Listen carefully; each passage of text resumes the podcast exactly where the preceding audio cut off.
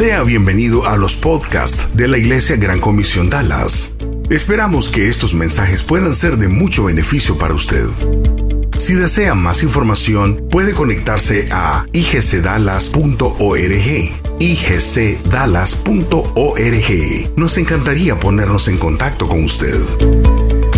A continuación, le presentamos una conferencia más de la Iglesia Gran Comisión Dallas. Mensajes prácticos para su vida. Una iglesia diferente.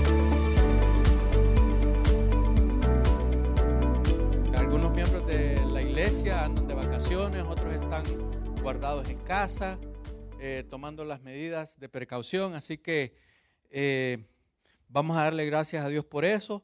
Antes de empezar la reunión, eh, este es, eh, empezamos una nueva serie, ¿verdad? Ahí en la pantalla van a ver ustedes el nombre de la serie en la parte de abajo. Eh, se llama, no, yo creo que la quitaron, ¿no?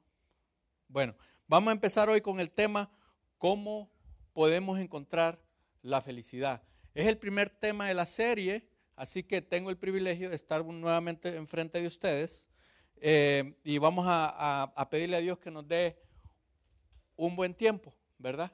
Así que si me quieren acompañar en oración, se lo voy a agradecer. Padre, te damos gracias por las maravillas, Señor, que, tú nos entregas, eh, por lo bueno que eres con nosotros, Señor. Eh, te quiero eh, pedir por aquellos miembros que no están con nosotros hoy acá, que están de vacaciones, que están guardados en su casa, que cuide sus vidas, Señor, cuide de sus casas, sus trabajos, eh, su provisión, Señor. Eh, te queremos pedir, Señor, que nos des un buen eh, momento, un buen tiempo, Señor, acá, compartiendo tu palabra y que uses mi vida, Señor, a través de las escrituras, Señor, que podamos aprender y que podamos atesorarlo en nuestro corazón y ponerlos en práctica en nuestra vida diaria, Padre. Te damos gracias por todo lo que estás haciendo y estamos seguros, Señor, que vas a continuar cuidándonos y proveyéndonos, Padre. Todo esto te, te damos gracias y te lo pedimos en el nombre de tu Hijo Jesucristo. Amén. Eh, cuando recibí la llamada de, Edgardo y me dijo que si podía eh, tomar parte de la reunión de hoy, eh, pues mi primera respuesta fue, ¿te tengo que contestar ahorita o me das tiempo para pensarlo? Una de las cosas que yo le pedí al liderazgo es que eh, no me sentía listo como para eh, compartir, ¿verdad? Eso fue hace un par de, meses atrás y créanme que todavía no estoy listo, pero Dios hace maravillas en la vida de sus hijos. Así que eh, me tomé un par de horas, lo puse en oración y el Señor me dio la tranquilidad. El problema fue que cuando miro el tema dice, ¿cómo encontrar la felicidad? Ay, ¿en qué? Me metí en una camisa de once varas acá, ¿verdad? Pero eh, ya había dado mi palabra y lo que pude hacer es pedirle al Señor ahí que me diera gracia, ¿verdad? Eh, le pedí a Edgardo que me, que me compartiera alguna de sus impresiones sobre el tema y él lo hizo, pero quisiera empezar leyendo eh, sobre de qué se va a tratar la serie y sobre qué se va a tratar la reunión del día de hoy. Vamos a leer en Mateo 5, del verso 3 al verso 14. Eh, y ahí está en su pantalla, si quieren seguirlo en su teléfono, en su Biblia o en la pantalla, está bien. Bienaventurados los pobres en espíritu, porque de ellos es el reino de los cielos. Bienaventurados los que lloran, porque ellos recibirán consolación. Bienaventurados los mansos, porque ellos recibirán la tierra por heredad. Bienaventurados los que tienen hambre y sed de justicia, porque ellos serán saciados. Bienaventurados los misericordiosos, porque ellos alcanzarán misericordia. Bienaventurados los de limpio corazón, porque ellos verán a Dios. Bienaventurados los pacificadores, porque ellos serán llamados hijos de Dios. Bienaventurados los que padecen persecución por causa de la, justicia, porque de ellos es el reino de los cielos. Bienaventurados sois cuando por causa eh, por mi causa os vituperan y os persiguen y digan toda clase de mal contra vosotros mintiendo. Gozaos y alegraos, porque vuestro galardón es grande en los cielos, porque así persiguieron a los profetas que fueron antes de vosotros. El 13 lo aparté un poco y dice, vosotros sois la sal de la tierra, pero si la sal se desvaneciere, ¿con qué será salada? No sirve más para nada, sino para ser echada fuera y hollada por los hombres. Y termina el 14 diciendo, vosotros sois la luz del mundo. Una ciudad asentada sobre un monte no se puede esconder. Eh, y nosotros conocemos a, esta escritura como el sermón del monte. Jesucristo hablándole a sus discípulos, eh, pero no solo a sus discípulos, sino que había una gran multitud, dice la escritura, y ellos se acercaron a donde estaba Jesucristo y Jesucristo empezó a hablar sobre las bienaventuranzas, el sermón del monte. Eh, Edgardo eh, me pasó algunas notas porque yo le pedí que me pasara algunas notas eh, para poder estar en línea con los temas que vienen después. Y, resalté algunas cosas acá.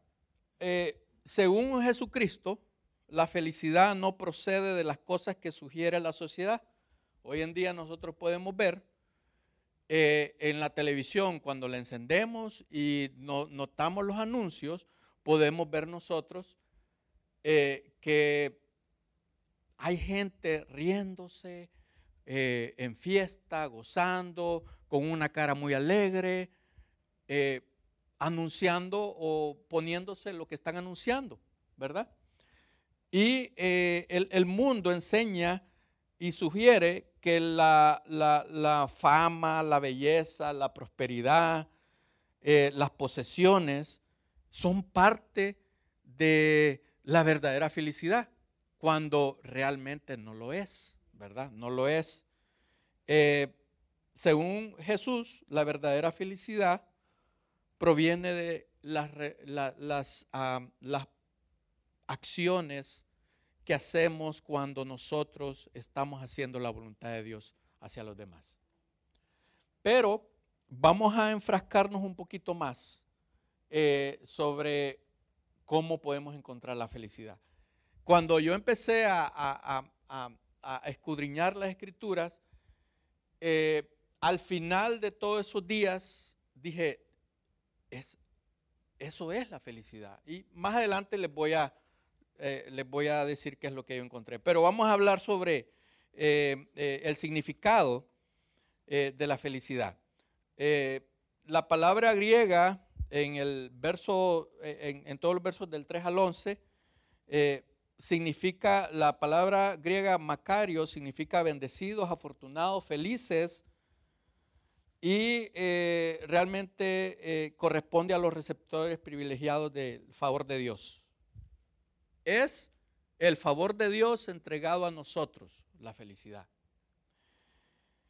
Nosotros eh, eh, tenemos que disfrutar, según Dios, de la felicidad en nuestras vidas como cristianos.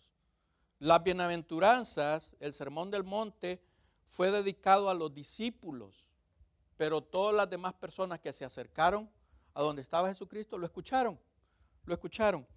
Hay algunas eh, eh, notas que resalté en lo que me pasó Edgardo sobre eh, que el, verso, en el verso 3 dice, dichosos los pobres en espíritu.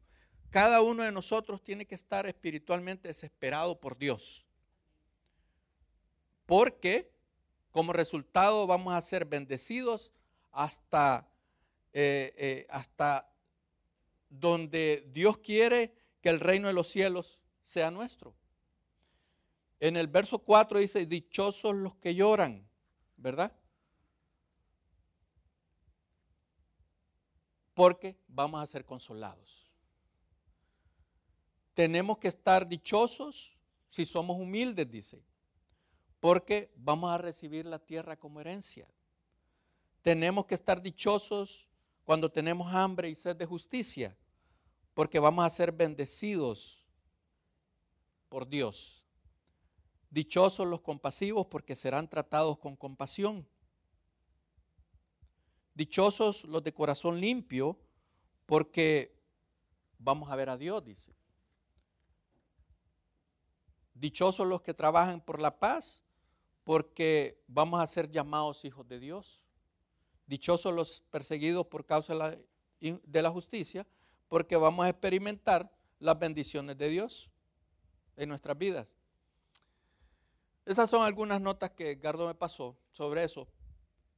En el proceso, para mí entender que todos nosotros queremos ser felices, todos. Yo no he conocido a alguien que no quiera ser feliz. Miramos muchos infelices en el transcurso de nuestra vida y se les nota a, la mía de distancia que son infelices. Pero si usted le pregunta a esa persona si quiere ser infeliz, la respuesta es no. Todo mundo quiere ser feliz. Todo mundo quiere ser feliz. Para mí el Sermón del Monte contiene las disciplinas principales de ser un cristiano, de la vida cristiana. Son, son disciplinas principales. Para algunos estudiosos de la escritura, y, les voy a comentar tres de esos estudiosos famosos, es un discurso conocido como la antítesis de la ley. ¿Acuerdan ustedes que hay que dice diente por diente y ojo por ojo, verdad? Bueno, eh, el, el sermón del monte, el discurso este, es lo contrario a eso. Si ustedes leen las ocho, las ocho bienaventuranzas que podemos leer en ese discurso, eh, nosotros podemos darnos cuenta que, que es todo lo contrario a ojo por ojo y diente por diente. Es todo lo contrario. La naturaleza humana anda buscando venganza, anda buscando eh, el pago sobre las cosas que nos hacen. Y eso no nos va a llevar a la felicidad que, quiere que, Dios, que, Dios quiere que experimentemos en nuestra vida. Ah, así que, ¿cómo podemos aplicar el sermón del monte en nuestras vidas? ¿Cómo lo podemos aplicar? En el proceso podemos verla de dos formas. No, no estoy viendo ahí el... Hay problema. Bueno, eh, yo le dije a los muchachos que si había problemas o Dios me desmayaba acá, que pusieran un slide que eh, problemas técnicos, ¿verdad? Pero parece que los problemas son otros. Eh, ¿Cómo aplicamos el sermón del monte nosotros en nuestra vida? Podemos verla, podemos tener dos visiones del sermón del monte. La visión espiritual y la visión secular, ¿verdad? Eh, eh, podemos aplicarlo como instrucciones específicas que Jesucristo nos dio a nosotros, que las usáramos en nuestra vida cristiana, como cristianos. O podemos irnos al otro lado de la ecuación y podemos decir, eh, voy a adoptar lo que el mundo me dice que, que tengo que hacer y nada más miremos esas cosas del Sermón del Monte como principios generales que podemos o no podemos usar. En el siglo XIV-XV, porque eh, eh, eh, Martín Lutero vivió, nació en el año 1400, pero murió en los años 1500. O sea, ¿qué, podemos decir? En el siglo XV, ¿verdad? Martín Lutero en el siglo XV dividió el, sermón del monte en, en dos realidades, dice, ¿verdad? Dice que el sermón del monte solo se aplica a la realidad espiritual. ¿Quién soy yo, hermanos, para decir que Martín Lutero estaba equivocado, verdad? Si ya sabemos nosotros la historia de Martín Lutero, que dio su vida y la relación que tenía eh, eh, con Dios, ¿verdad? Aunque yo particularmente tengo mis opiniones también, así como cada uno de ustedes tiene sus opiniones. En el siglo XIX, un pensador famoso de la época que se llama Wilhelm Hernan, adoptó la noción de actitudes y no actos. Y explicó que Jesús no está diciendo cómo debe comportarse un cristiano, sino cuál debe ser su actitud como cristiano. Es lo que dice este pensador en el siglo XIX. Y resaltó algo que dice, el espíritu detrás del acto es más importante que el acto en sí. Mi deseo de hacer las cosas es más importante que lo esté haciendo. Así es como lo entiendo yo. El deseo original mío es hacer el bien. Aunque el bien para uno sea, eh, hiciste muy poquito y para otros hiciste mucho. Pero lo más importante es el deseo de hacerlo. Con respecto a, la escatología cristiana, la escatología cristiana es, es la rama del cristianismo que estudia los tiempos finales del mundo, los tiempos finales eh, de la vida individual, los tiempos finales de los, el, fin, de los tiempos, el estudio del destino humano como lo describe la Biblia. Esa es la escatología cristiana. En eso el pensador alemán en el siglo XX dice lo siguiente, la ética detrás del sermón del monte es absolutamente, es absoluta e inquebrantable, dice.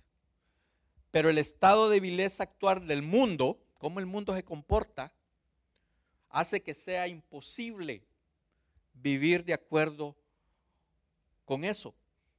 Los humanos, dice, pueden intentarlo, pero es inevitable fracasar. Cuando nosotros leemos de nuevo el Sermón del Monte sobre las ocho características que nos habla Jesucristo, que les habla Jesucristo a sus discípulos, dice, bienaventurados los pobres en espíritu. Cuando nosotros usamos nuestra lógica como que hay una lucha en nosotros que dice, ¿cómo voy a ser bienaventurado? ¿Cómo voy a estar contento? ¿Cómo voy a dar gracias? ¿Cómo voy a estar feliz? Bienaventurados los pobres en espíritu, bienaventurados los que lloran, dice. O sea, tengo que alegrarme y estar feliz si lloro. Bienaventurados los los mansos, dice. Bienaventurados los que tienen hambre y sed de justicia. Bienaventurados los misericordiosos. Bienaventurados los de limpio corazón. Bienaventurados los pacificadores. Bienaventurados los que padecen persecución. Bienaventurados si te golpean por causa de Cristo.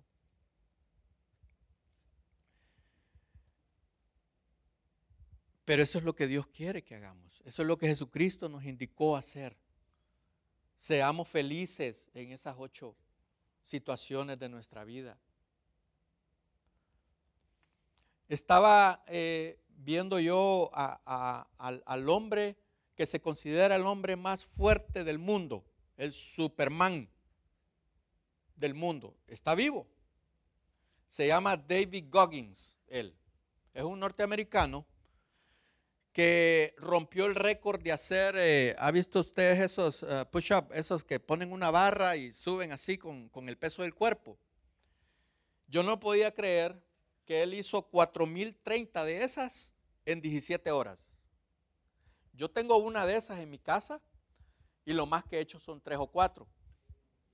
Y cuando tenía como 10 libras menos o 15 libras menos, creo que me hacía como 10. That's it. Pero, ¿ah? No, que, no, ni, uno ni, ni, tomó el tiempo. Eh, pero lo más que he hecho son 10. 4.030 de esas hizo en 17 horas esta persona. Pongo, me pongo a ver la vida de él y viene de, un, de, una, de una casa de violencia. El papá maltrataba a la mamá.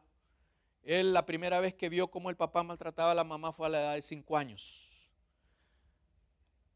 Eh, cuando él estaba viendo que el papá agarró del pelo a la mamá y la arrastró por toda la escalera para sacarla de la casa, él dice que él a esa edad, él se le tiró al papá encima y el papá lo golpeó desde el cuello hasta la punta de los pies. Lo golpeó completamente que la mamá el día siguiente, cuando lo estaba despertando para, para que fuera a desayunar, lo miró todo moreteado. Dice que esa, la mamá tomó eh, el, coraje de dejar al papá cuando él tenía ocho años y se fueron a un pueblo donde de 10 mil personas blancas, 10 eran afroamericanos. A un pueblo donde todavía el, el Ku Klux Klan marchaba en, las, en el desfile del 4 de julio por las calles de la ciudad. Ya se imaginan ustedes él saliendo de un, eh, de, un hogar de violencia a vivir a una ciudad donde 10 eran afroamericanos y 10 mil eran blancos y muchos eh, eh, le daban crédito al, al, poder blanco, ¿verdad? Ya se imaginan ustedes cómo se sentía él como niño. Pero ah, en, lo que él iba creciendo, dice que llegó a pesar 300 libras. Una persona muy alta, 300 libras. Y él fue, dice, cuando ya tenía como 22 años, él fue a ver a su papá de nuevo. Porque necesitaba enfrentarlo, dice. Necesitaba preguntarle por qué le había hecho eso a él, a su mamá. Y entendió que el papá venía de un hogar igual, nada más que él no pudo confrontar esa situación y más bien la reflejó con la familia de él. Así que él eh, ha corrido más de 60 maratones, triatlones, ha roto récord. Él es el único hombre vivo en la tierra que ha cursado tres cursos de la naval, de la aérea y de los militares y ha pasado con altos honores. Es un Navy SEAL retirado ya. Y, él, eh, eh, sus, en sus, eh, él es un motivador y en sus entrevistas hay dos cosas que me llamaron la atención. En unas entrevistas él dijo, dice que tenemos un gobernador en nuestra mente. Es un mecanismo de supervivencia, dice, que nos protege del sufrimiento. Una vez que no nos sentimos cómodos haciendo algo, la primera reacción que el mecanismo nos da es abandonar esa situación. Busca algo más confortable y nuestra mente, nuestros pensamientos saben que tenemos miedo, que nuestra mente conoce nuestras inseguridades, conoce nuestros miedos y conoce nuestras mentiras. más adelante en su, en su, en su, eh, con, lo que él comparte, dice, en los tiempos más difíciles, él, comparte los tiempos más difíciles como, como cuando estamos en el infierno, viviendo un infierno, dice, aún el hombre más fuerte olvida lo duro y fuerte que es y se deja vencer por esas situaciones, dice. El sufrimiento es una verdadera prueba en nuestras vidas. Las enfrentamos cada día cada día las enfrentamos, dice.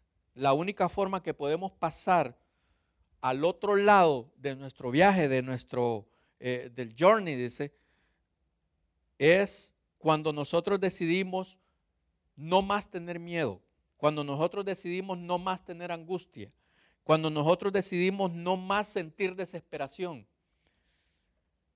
y decidimos pasar al otro lado de nuestra vida y disfrutar ese viaje de nuestra vida, dice, con felicidad.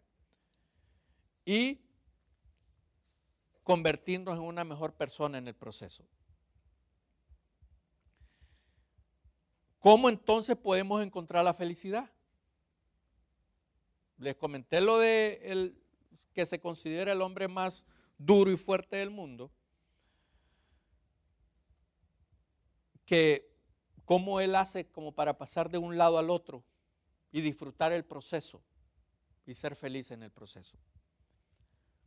Romanos 12:4, si lo buscan en su teléfono, dice, no imiten las conductas ni las costumbres de este mundo, más bien deje que Dios los transforme en personas nuevas al cambiarles la manera de pensar. Entonces aprenderán a conocer la voluntad de Dios para ustedes, la cual es buena, agradable y perfecta. La voluntad de Dios es buena, agradable y perfecta, y eso es lo que quiere en la vida de cada uno de nosotros. Dios quiere que seamos felices. Dios quiere que miremos cómo Jesucristo les indicaba a los discípulos, hey, no te preocupes, te va a pasar esto, no te preocupes sé feliz. te va a pasar lo otro, no te preocupes, sé feliz. Dios va a transformar a cada uno de nosotros en personas nuevas y nos va a cambiar la manera de cómo nosotros pensamos como, como cristianos. Uno de mis mejores amigos, ¿verdad? Eh, eh, es Samuel, pero tengo más mejores amigos, ¿verdad? Uno de mis mejores amigos y, socios en varios de mis negocios se llama Homero, Homero Corona. La vida de Homero es muy interesante.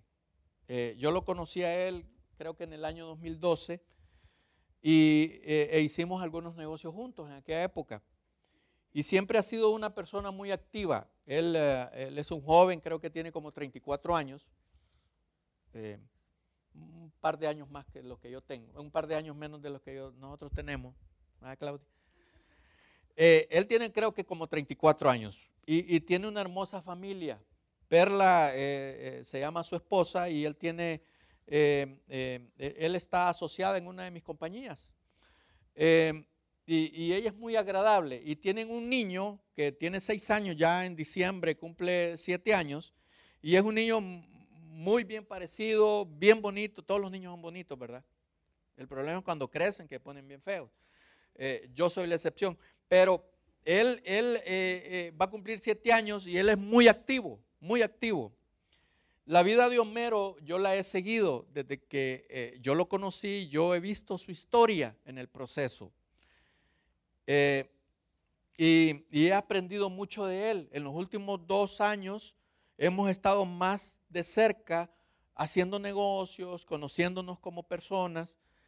Eh, y, hablamos casi todos los días, hablamos de negocio, hablamos de nuestra vida y muy de vez en cuando hablamos de Dios. Él es una persona cristiana, pero hablamos de Dios también.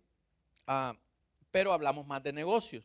El viernes fuimos a, a una cita que yo tenía eh, por medio del sistema que, Samuel eh, maneja en la compañía, eh, nos salió una cita y fuimos a, esa cita. Y él me dijo que me quería acompañar y fue conmigo. Así que después de la cita, él fue en su carro y yo fui en mi carro y nos hablamos por teléfono y nos compartimos algunas impresiones que habían pasado en ese proceso de la cita, ¿verdad? así que eh, nos hablamos por teléfono, nos pasamos impresiones, cómo nos había ido, y yo siempre que tengo oportunidad le afirmo a él que él va por un buen camino, él va haciendo las cosas bien, ¿verdad? Uno de sus deseos, uno de los deseos de Homero es algún día ser millonario. Y, como él lo está haciendo, créanme que lo va a lograr. Lo va a lograr. Eh, eh, Creo que él está muy cerca, está muy cerca de serse millonario. Y yo pues se lo digo, cada vez que tengo oportunidad le digo que lo está haciendo muy bien, que, me siento eh, muy orgulloso de ser su amigo y él lo está haciendo muy bien. Pero hablando el viernes, le hice una pregunta a él. Le dije, Homero, ¿por qué querés ser millonario? Y le pedí que fuera específico a lo que le estaba preguntando y que me diera una respuesta con tres puntos importantes, ¿verdad? Porque él empezó inmediatamente que le hice la pregunta, él empezó a hablar. Le dije, no, no, espérate, espérate. Quiero que seas específico y que me digas tres puntos importantes por qué tú quieres ser millonario. Y estas fueron las respuestas de él. Pongan atención. Él quiere llegar a ser millonario por la persona que se va a convertir en el proceso. La número dos, él quiere ser millonario para hacer lo más que pueda con lo que Dios le ha regalado. Y la número tres, por el estilo de vida y así poder ayudar a sus queridos, dice. Alguien nos puede hacer estas preguntas a nosotros. Y nosotros es probable que podamos responder, yo quiero ser millonario porque quiero vivir en una casa grande, ¿verdad? Yo quiero ser millonario porque no quiero pasar necesidades. Yo quiero ser millonario porque no quiero eh, eh, andar en bus y comprarme un buen carro. Porque quiero ser feliz. Y podemos responder de muchas formas esa pregunta. Y todas las respuestas pueden ser relativas, dependiendo al estilo de vida que nosotros queramos vivir, dependiendo en la situación eh, eh, en la que nos encontremos, dependiendo en el país donde vivamos, dependiendo de muchas cosas, de muchas cosas. Solo se me vino a la mente que yo no nací en una familia con muchos recursos y yo de niño fui muy feliz. Nunca me hizo falta un plato de comida. Nunca me hizo falta un amigo para jugar. Teníamos carencias, sí, pero de pequeño yo no me daba cuenta que teníamos esas carencias. Lo mismo le pueden pasar a ustedes, ¿verdad? Estamos con... Yo invité a tres hermanos a que formaran parte de un estudio bíblico, pero solo dos de ellos aceptaron la invitación y entonces estamos haciendo con él el, estudio bíblico, con, ellos dos el estudio bíblico. Y en el estudio bíblico nosotros tenemos que comentar lo que nos gustó sobre, sobre lo que leímos. Y el estudio de hoy, por cierto, eh, eh, eh, habla sobre, sobre que es un estudio de Dave Ramsey, sobre finanzas y habla sobre que él estuvo sentado con un billonario y le estuvo preguntando, ¿verdad? Eh, ¿Qué es lo que él tiene que hacer para, eh, qué es lo que él hace como para llegar a esos niveles? Y una de las dos respuestas que le dio es que tiene que leer un libro. Entonces Dave Ramsey dice que agarró su papel y su lápiz y iba a escribir qué libro va a leer. Y le dice que tiene que leer el libro de la liebre y la tortuga. La liebre y la tortuga. Le pareció bien raro a él, ¿verdad? Porque era un libro de infantil. Y, muchos de nosotros sabemos qué es lo, cómo termina esa historia, ¿verdad? ¿Quién es el que gana? La tortuga. ¿Y por qué? La consistencia, ¿verdad? El planear las cosas, no apresurarse. Y entonces eh, me gustó mucho esa parte de ahí. Nosotros, cuando queremos alcanzar la felicidad, a veces esa felicidad no nos dura lo que nosotros queremos. Nos dura los cuatro días de vacaciones. Nos dura los cuatro años del carro hasta que se vuelve a arruinar de nuevo. Eh, nos dura los primeros años en nuestra casa donde vivimos porque después ya no nos caben las cosas y queremos pasarnos a otra casa más grande. Y, podemos traer muchos ejemplos en el proceso.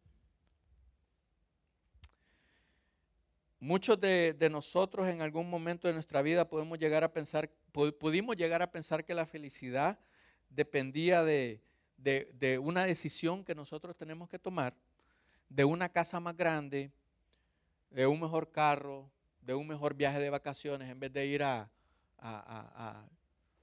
abajo de Houston, ahí a las playas, ¿cómo se llama esa parte de ahí? ¿Ah? A Galveston, eh, que es muy bonito, fueron mis primeras vacaciones que yo fui a Galveston a una playa con mi familia, pero después ya queríamos ir a playas más blancas. Y, parte de mis 100 cosas que yo quiero hacer antes de morir es conocer Bora Bora. Y, el promedio de costo para ir a hacer un viaje a, a las islas de Bora Bora cuesta 11 mil dólares. Ahí dije yo. Cuando puse eso en la lista no sabía que me iba a costar tanto, ¿verdad?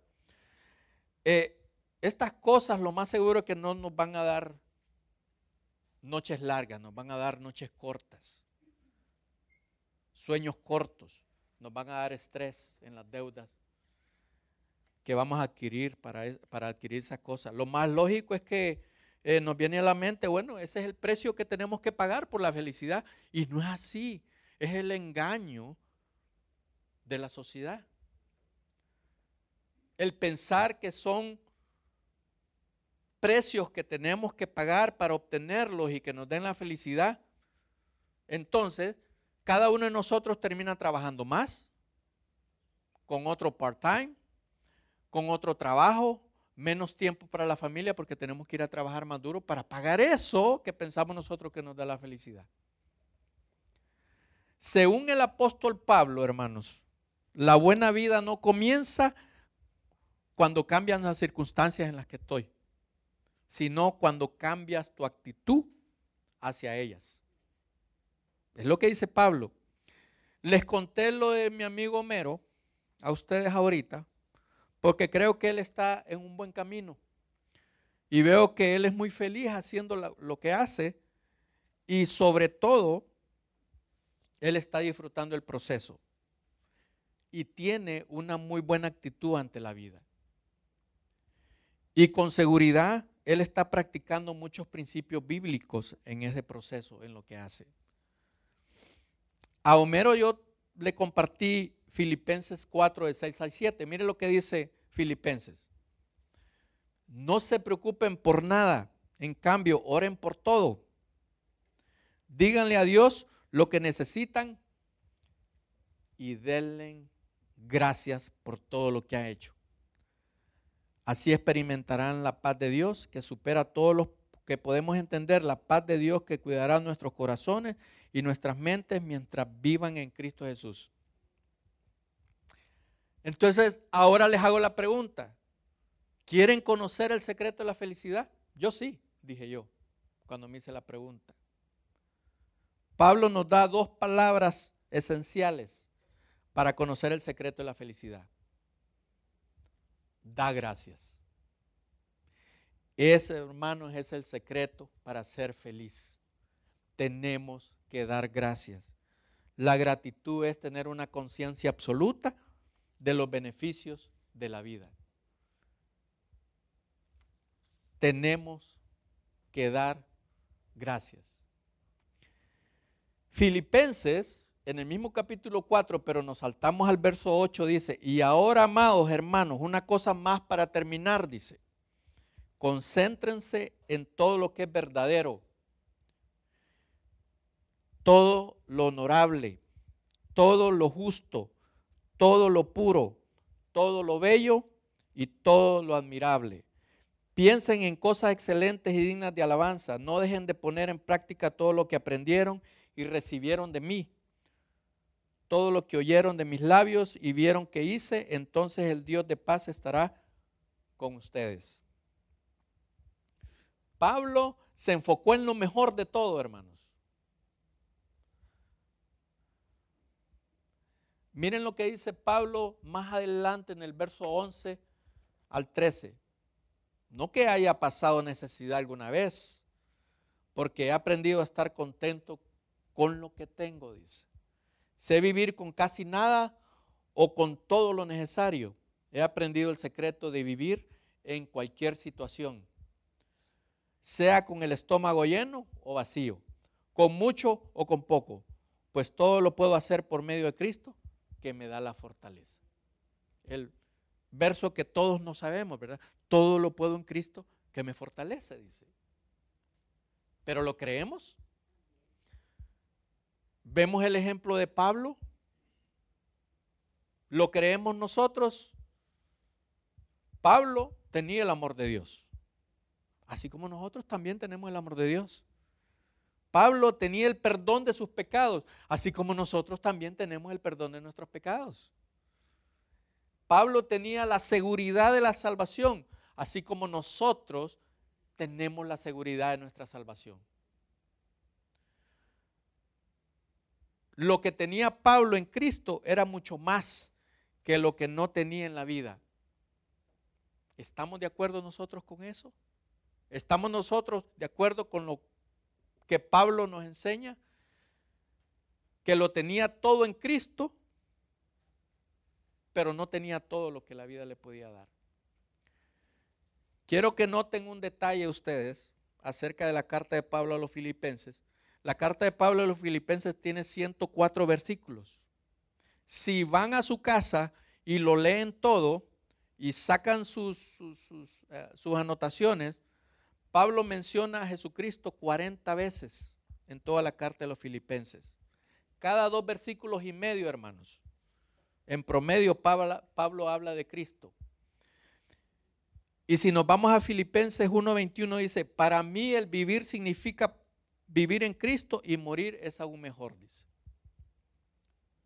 Tenemos que aprender de cómo Pablo encontró la felicidad, dando gracias. Su único objetivo era conocer a Jesucristo. ¿Cuál es nuestro objetivo? Nuestro objetivo es vivir bien. No está malo vivir bien, pero no nos va a dar la felicidad completa.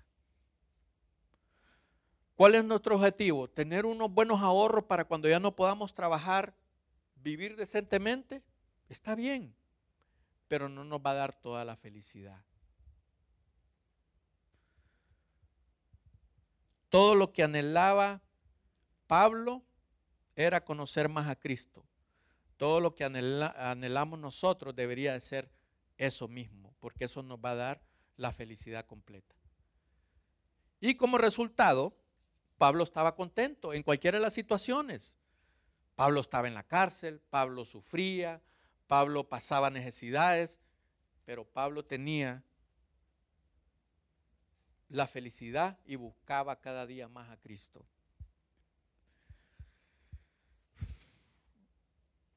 Nosotros tenemos a Dios y sabemos que Dios nos ama apasionadamente a nosotros.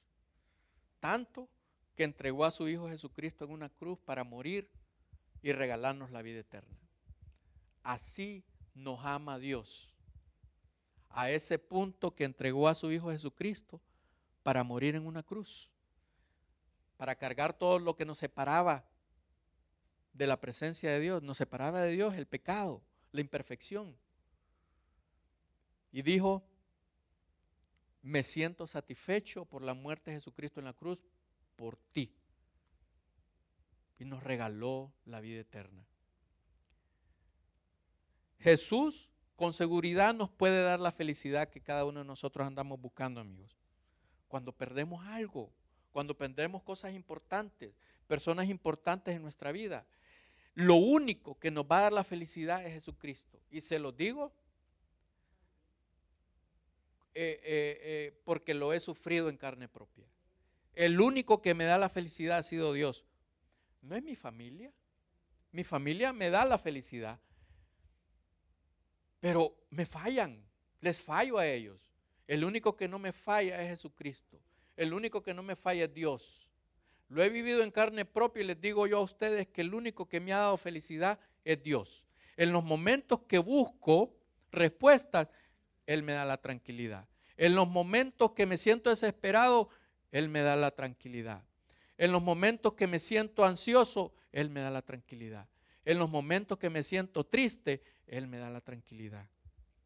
Así que lo más importante que nosotros podemos hacer es que tenemos que apreciar que tenemos la felicidad que Dios nos da. Es cuestión de actitud, es cuestión de mente tengo que cambiar mi pensamiento de malestar por un pensamiento de gratitud. Tengo que apreciar lo que tengo. Tengo que cambiar mi pensamiento de amargura por un pensamiento de gratitud. Tengo que cambiar un pensamiento negativo por un pensamiento de gratitud. Tengo que cambiar cada pensamiento de dolor por un pensamiento de gratitud. Hermanos, ese es el gran secreto de la felicidad dar gracias por todo lo que tenemos y todo lo que Dios nos da. Señor, te damos gracias por este tiempo, te damos gracias porque eh, sabemos que eh, tú nos, nos sostienes, Señor, en cada momento. Sabemos que, que tú estás ahí, tú eres real en nuestras vidas. Señor, que la búsqueda de la felicidad en nuestra vida sea eh, a través de tú como fuente de eso, Señor. No otras cosas eh, que nos puedan dar felicidad temporal. Señor, queremos hacer tu voluntad. Sabemos que tu voluntad es buena, agradable y perfecta para nosotros, para nuestra vida. Que podamos entender eso, Señor. Que la felicidad verdadera, Señor, solamente puede venir de ti. La, felicidad verdadera, Señor, eh, tú eres la fuente de ellos, Señor. Gracias por habernos regalado la vida eterna a través del sacrificio de Cristo en la cruz. Queremos, Señor, agradecerte, Señor, por cada cosa que tenemos y por cada cosa que no tenemos, Señor. Tú conoces cuál es el deseo de nuestro corazón. Tú conoces, Señor, qué es lo que más nos conviene. Solo te quiero pedir, Señor, que apartes aquellas cosas que nos van a apartar de ti, Señor. Gracias por ser tan bueno con nosotros. Cuida a, nuestras familias, nuestros hermanos, Señor. Cuida a nuestros líderes, Señor, de las iglesias alrededor del mundo. Gracias, Padre, por todo lo bueno que eres con nosotros y queremos poner este tiempo en tus manos, Señor. Amén.